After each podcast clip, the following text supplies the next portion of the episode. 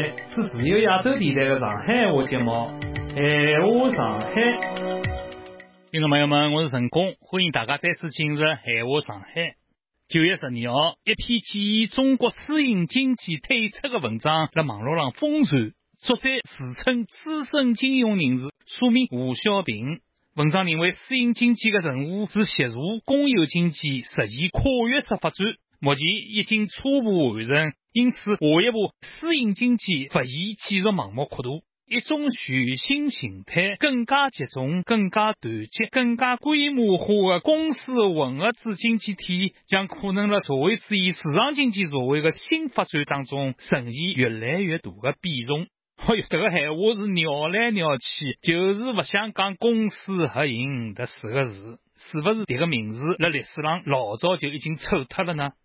这篇文章的立论，是因为马云提前退休、杯弓蛇影的中国民营企业家引发了恐慌性的骚动。好，阿拉请韦国进来，历史性的分析一下。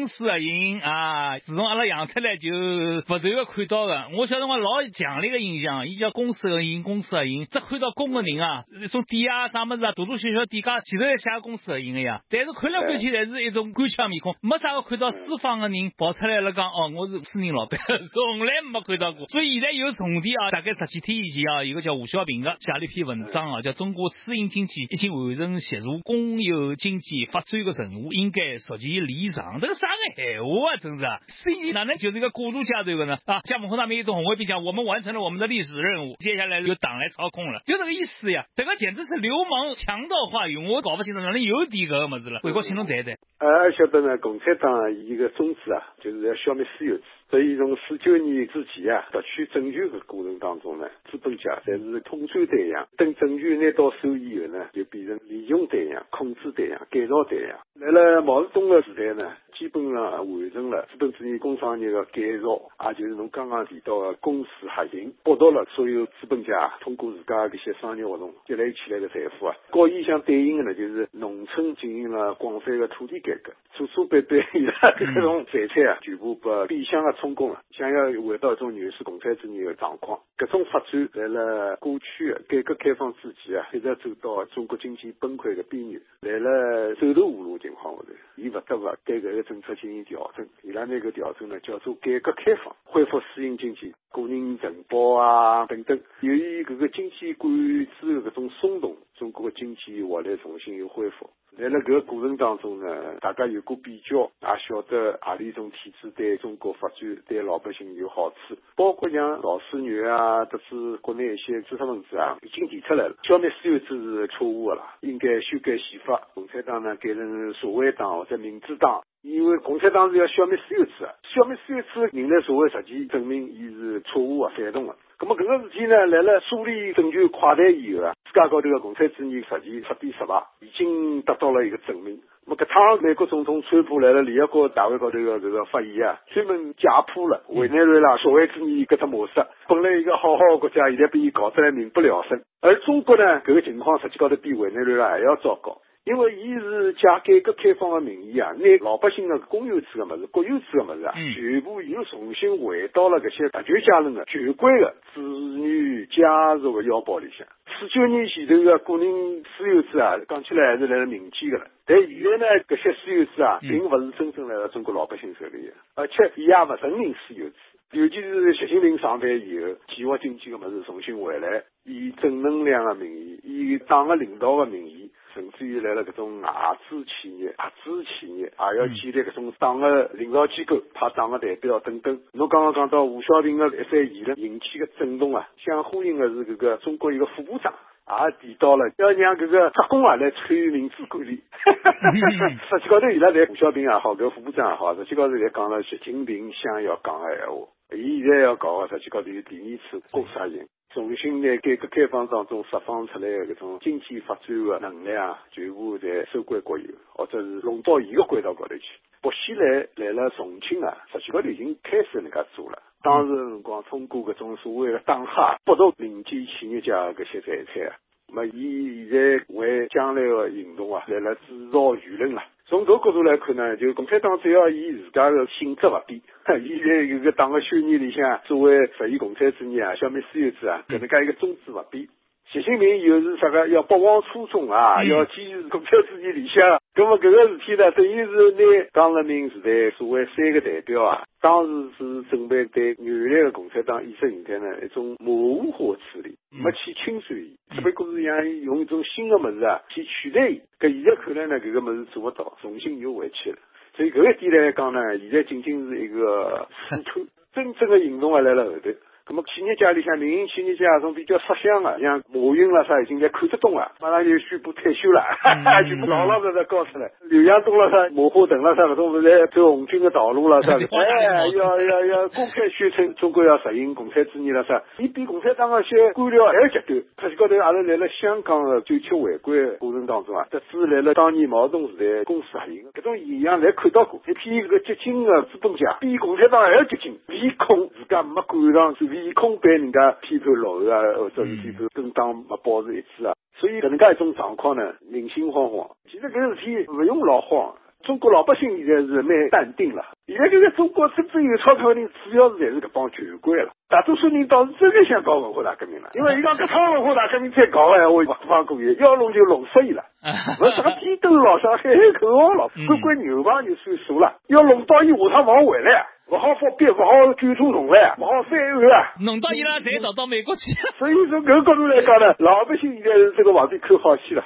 实际高头，搿种物事呢，侪是伊拉官僚权贵阶层的内部啊，开始来了恐慌。不是老百姓其实无所谓啊，勿搭界个。嗯。因为搿伊拉本来就已经被伊拉剥夺了差勿多了。现在搿个是等于像来了看戏一样。后头北京五十人搿个搿个大会对吧？搿批开居两系啊，或者已经来了台下头个官僚啦啥，就起来批判胡小平搿种言论啊。重申改革开放以来哪能哪能，搿个实际高头显示出真正的声音了，勿好动伊拉个利益了。伊拉发言从另外一方面就是来了抵消影响，看看习近平的反应了。等于习近平四川气球啊，碰到一根针了。但是我看了有头部视频啊，这些人发言在抖抖霍霍，好像有三个钟头的视频啊，还蛮长的。真正的拍案而起的人好像 看不到，侪是紧张兮兮。但是总体的言论啊，伊是反胡小平的，对对，搿当然啊。所以呢，从搿个角度来讲呢，伊拉等于搿只屁股啊，决定脑袋了。伊拉侪基本上是既得利益啦。对。呃，我讲勿响，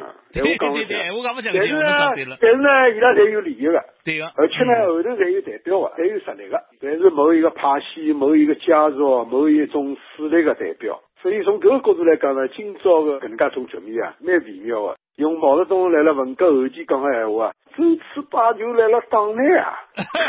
不要搞文革了，跟老百姓没啥关系啊。就讲共产党自家斗啊，假是跳开来看个闲话，当然了，中国社会可能也有一段辰光勿安稳了。特别是侬刚刚讲到公私合营到现在为止，搿个一段历史，等于是阿拉整个搿一生的成长的过程啊，对伐？老重要。从现在搿两天，现在网浪向人家流行个闲话讲起来，一个国家啊，走一点点弯路啊，对于一个人来讲就是一辈子的事体啊，侬一辈子废脱了。对于一个企业来讲，也就是身家性命来换来了。问题就是讲中国，伊经常走弯路啊。而且来了每一趟历史重大决策关头啊，总是做出一些错误的选择，对吧？所以现在搿种信号放出来。实际高头老明显，阿拉现在因为是晓得公司合营的，等于也是算是过来人了，有前车之鉴了，那么可以有个比较。那么现在一批年纪轻个，勿管侬是六零后、七零后、八零后或者零零后了啥，根本就不晓得，历史史里向又勿讲拨侬听的，是吧？所以呢，伊搿块记忆变成空白了，搿个对中国来讲呢，都是相当危险。夺宝补丁。吴小平一日激起千层浪，作者韩永红，文章来源联合早报，两零一八年九月廿一号。一九九一年七月六号，中共中央批转了中央统战部一份请示报告。请示报告是改革开放以来我党对私有企业的今后工商利工作的指导性意见。这份文件俗称中央审核文件。审核文件的核心内容主要就是三句闲话。第一句闲话就是对现在的私营企业制不应得过去的工商业者简单的类比和等同。第二句闲话就是更不要像五十年代搿能对伊拉进行社会主义改造。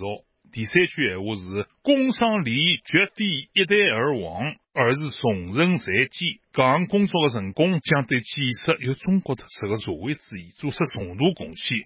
中央人口问题的印发至今已经廿七年，伊有不适应改革进度的地方，当然应该跟上时代的步伐，与时而进。但上头讲的三点内容依然没过时。当时起草文件的背景还是全国大反和平演变、资产阶级自由化、要搞社会主义教育运动的年代。据邓小平同志南方视察，还需要等下一个来年，中央还同意了文件搿一提法。我国形成了公有制为主体的多种经济成分并存的所有制结构，并辣党的人家全国代表大会上做出了更为规范的表述。上个世纪五十年代，我国的国营企业和民族工商业之所以能够在短短的三年辰光里向就可以完成全国经济广国内的公私合营，速度之快，确有中国特色。首先是巨大的政治动员力量。一九五三年，各种动员令的作用石破天惊，没人可以阻挡，从而开启了中国社会主义革命的改造的神话。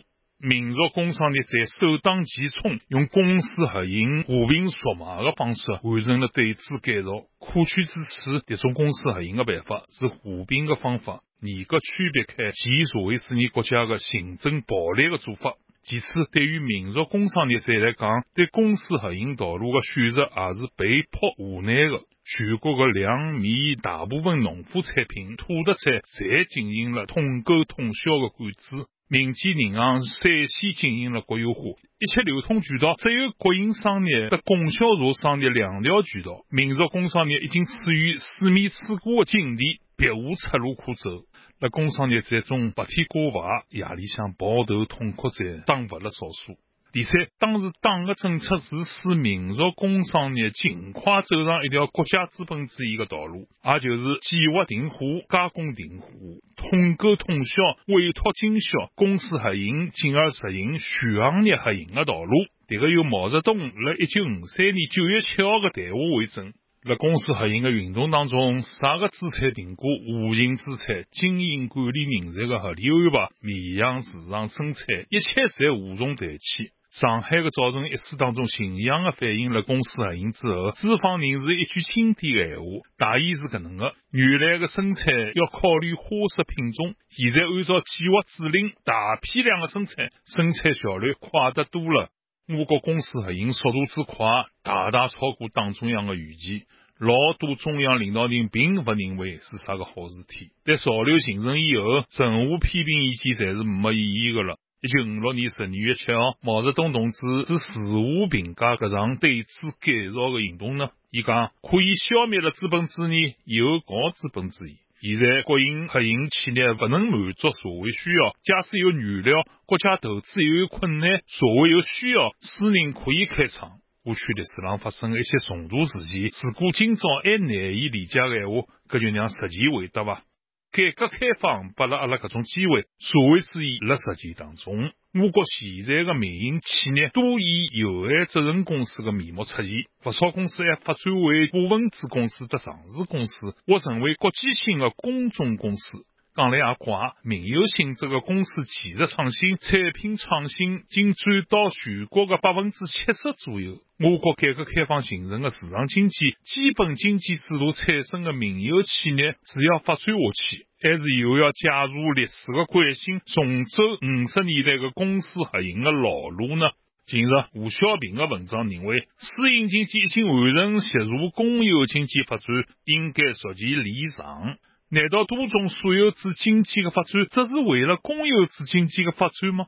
我国的股市初立阶段，有人就提出，这个是为国有企业解困的大好机会。结果股市前段伊始就变形走样，丝毫不反映经济的总体情况，反而成为大庄家聚财的可信工具。我国的基本经济制度不是为人民的需求服务，不是为民富国强服务。而是为协助公有制经济发展服务。公有制又是为啥人服务呢？吴小平的有些闲话好像有了讲反闲话，所以我意思是针对性是否正确？待查。某副部长强调，企业的民主管理哪能拿正业的协商民主的机制搬到民有企业的经营管理上？伊讲的职工与企业机制共建、效益共创、利益共享、风险共担，迭个勿是打着共享民主的旗帜搞大锅饭、铁饭碗、刮共产风吗？迭个和国有企业有啥个区别？陈有希律师对此个质疑是完全有理由的。比起上世纪八十年代中期中关村的民办科技企业的自由组合、自筹资金、自主经营、自担风险的产权模式、经营方式差远了。现在应该是改革的深入发展期，而舆论却是如此灰色，政府官员的认知认识又如此混乱。讲改革要攻坚，要壮士断腕，不亦难乎？九月廿六号，一家主流媒体刊登一份报道，截至目前，已经有四十余家上市民企发布控股股东股权质押、出借或者跌破平仓的公告，其中十余家公司采取紧急停牌的方式自救，部分公司则主动向国企、国资背景股东出让控股权自救。文章仅讲，搿种做法不但有利于补充流动资金、缓解质押平仓风险，而且还会得对股价形成利好，有利于延长企业有效期。假使是辣一个公平市场上来讲，搿些顾案当然没错。但现实情况是，做实业的民有公司辣企业项目的立项、批地、贷款，侪存在着普遍的不一视同仁的问题。迭个不就是歧视性的对待吗？这个极其危险的情况，连党中央、国务院侪不回避。我国的主流媒体更要正视民营企业遇到的这些重要问题，呼吁解决的办法。千万不要拿民营企业被迫认可的办法当做成功的案例予以宣传。过去五十年代经营过公私合营，走过的国家资本主义之路，今朝绝不能再走。辣民有经济遇到老大困难的当下。我觉着今朝一些地方发生的情况，和昨天人们的思想认识差别太大了。昨天已经认识清爽，解决了个问题，今朝又用一种新的形式复活了起来，依然用一条挤压民营企业、迫其走上公私合营之路。假使形成一股潮流，没人敢提批评意见，那么后果将非常可怕。当然，公营、私营辣公平一视同仁的环境当中进行混合所有制的改革，这个不但不应该反对，而且还是五十年代公私合营经由否定之否定，走上一条历史复兴之路的。两零一六年三月四号，习近平同志在全国政协民间工商联委员联组会上强调指出。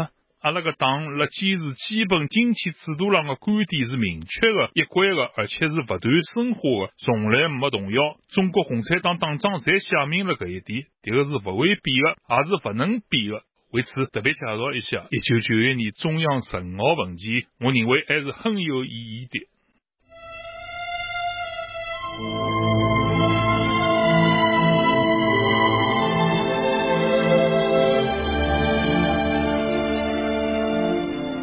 铜锣湾诗卷，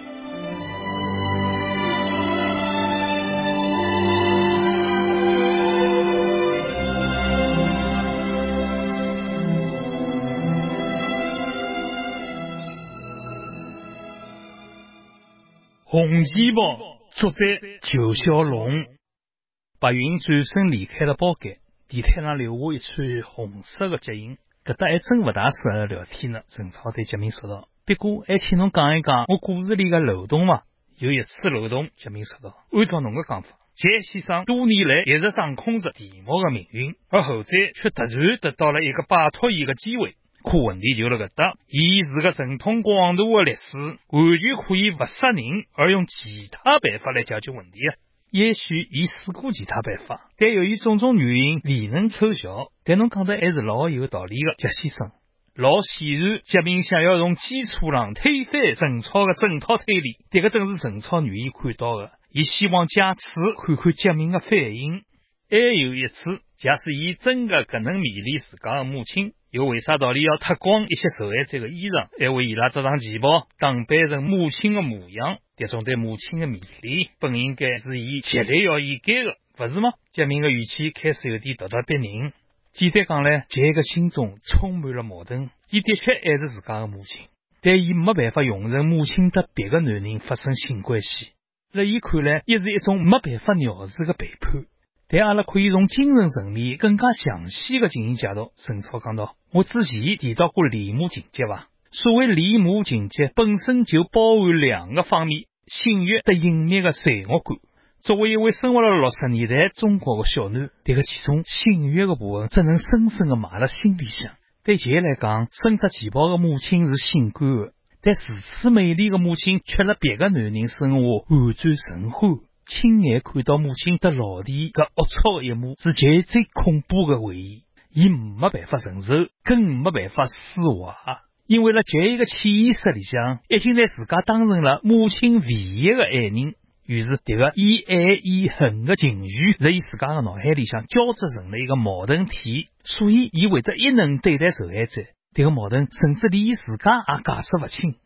对不起，虽然我既不是啥个专家，也不是啥个文学评论家，小明讲道，但我觉着，侬这样随意套用西方的理论来解释这一切，有些不妥。侬搿能做，只能让别人头昏。假使我是侬搿本小说的读者，我会得认为，杰先生母亲的死和伊变成一名杀人犯之间所谓的联系是立不牢脚的。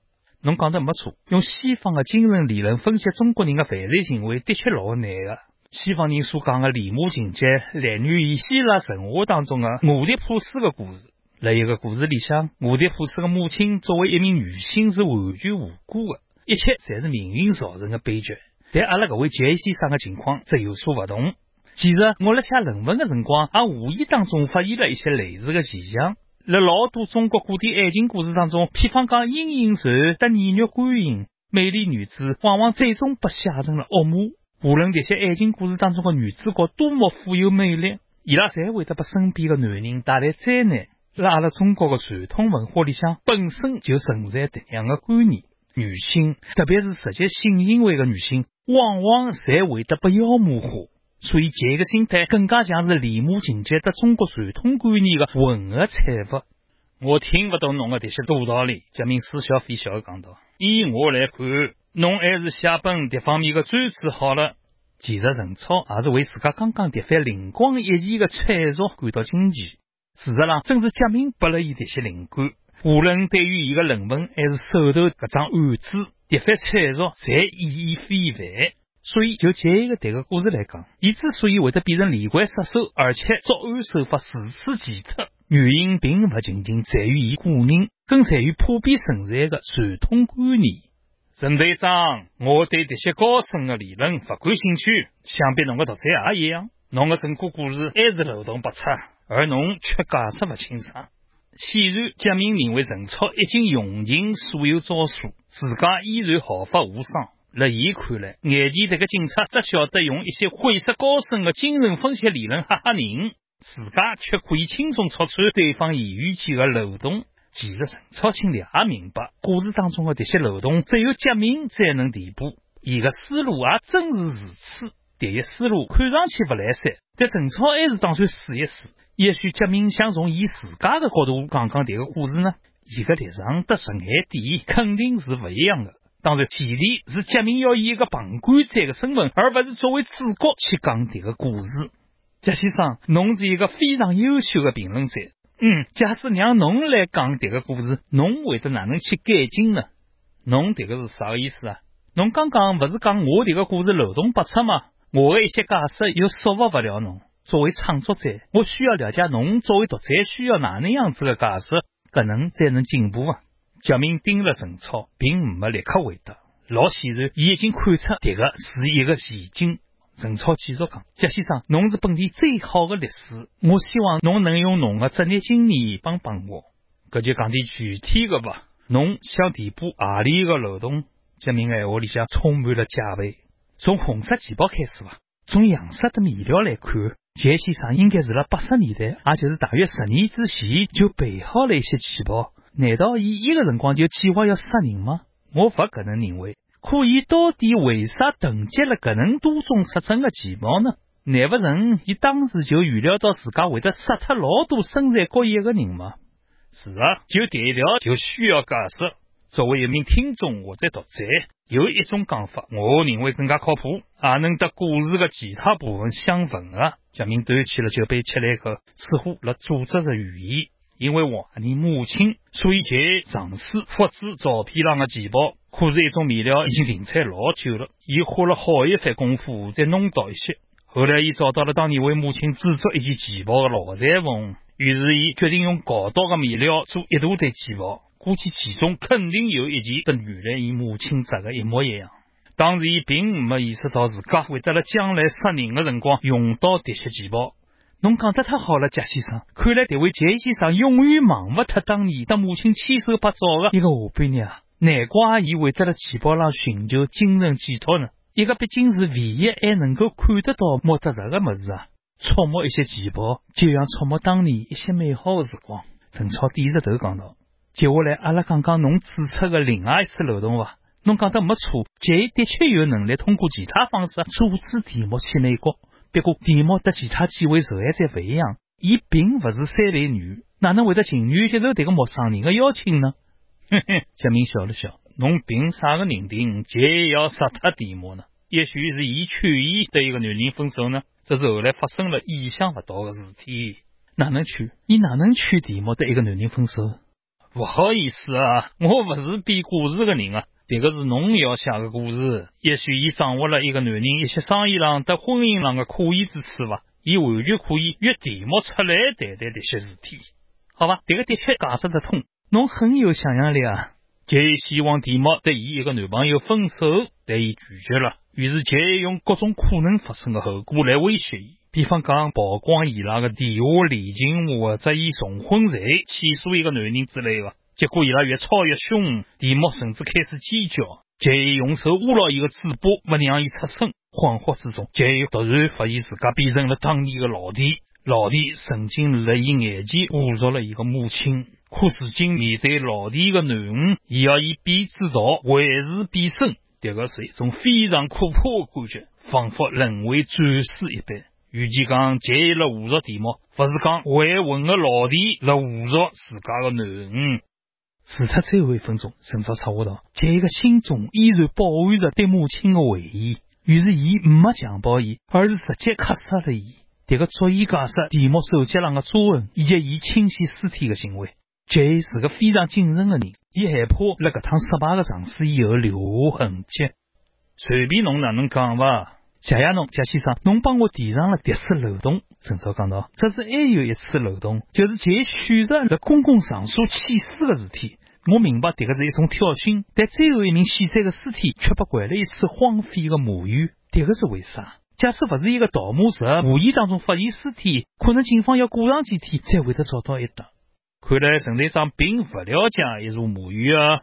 是的，我的确不了解。”五十年代，一搭是一次富贵人家的墓园。简单讲伐，侬所讲的杰先生，伊个家人侪买了一搭。可据我所知，一座墓园后来被破坏了，而且伊父母侪是火葬的。一搭应该已经没伊个直接亲属的墓地了吧？哪能讲呢？老多人会得提前老久买好墓地，伊个祖父的父母也不例外。一搭应该是伊母亲的安息之所。这个辰光，陈超的手机响了。迭通电话来得真勿是辰光啊！陈超一面心里抱怨着，一面急忙接起电话。打来电话的是钟保国。谢天谢地啊！我终于找到侬了。上头已经对西九区案做出了指示。哦，陈超背过身子讲道：“侬是讲明朝的审判结果吗？”搿桩案子非常棘手，但同时也是显示我党反腐败决心的一趟绝佳机会。在广大群众眼中，一个彭良心就是腐败行为的代表，所以阿拉可以拿伊视成一个反面典型。很抱歉啊，我没能辣这个案子上起啥个作用。不过明朝我一定会得到庭审现场的，一些贪官污吏必须受到严惩。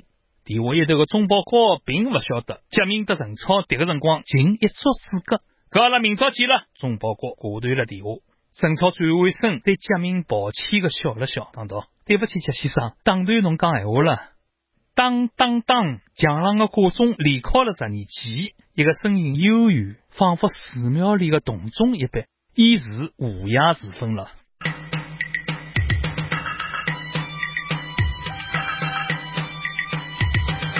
今朝这半个钟头的闲话上海节目就结束了，搿档节目是由成功主持的，参加节目制作的还有张卫国先生和林迪先生。听众朋友们，下个礼拜再会。